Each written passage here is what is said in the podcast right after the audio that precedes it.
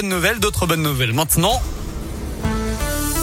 avec Noémie Mébilon, voici le journal des bonnes nouvelles. Et on commence avec un joli succès pour Handicap International. Plus de 7 tonnes de chaussures ont été collectées le week-end dernier à Lyon, Paris et Nice. Journée de mobilisation contre les bombardements des civils en zone peuplée. Les citoyens qui étaient invités à lancer leur paire de chaussures pour montrer leur indignation. Celles qui sont en bon état seront ensuite revendues dans des boutiques solidaires. Les autres seront recyclées pour fabriquer de nouvelles matières premières ou de nouveaux objets.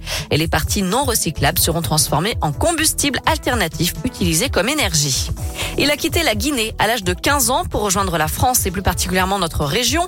Il s'est formé au SECOF à Amberieu en Bugey. Mounia Diabaté Chastani était hier soir dans l'émission Objectif Top Chef sur M6. Une émission qui permettra à un jeune talent d'intégrer la saison 15 de Top Chef. Une ligne de plus hein, sur le CV de cet Indinois qui est titulaire d'un CAP cuisine, d'un brevet professionnel et d'une mention complémentaire dessert de restaurant. D'ailleurs, il officie actuellement au Culina Hortus à Lyon, qui avait été élu meilleur resto végétarien au monde et dont les cuisines sont dirigées par un ancien candidat de Top Chef. On termine avec une info pour les gourmands. Après les baskets, les tongs et la serviette de plage, Lidl va lancer une bûche de Noël aux couleurs de l'enseigne, du jaune, du rouge et du bleu pour cette bûche glacée parfum vanille fraise. Les motifs présents sur le dessert rappelleront le logo du discounter. Les clients pourront y goûter à partir du 1er novembre, date de la mise en vente.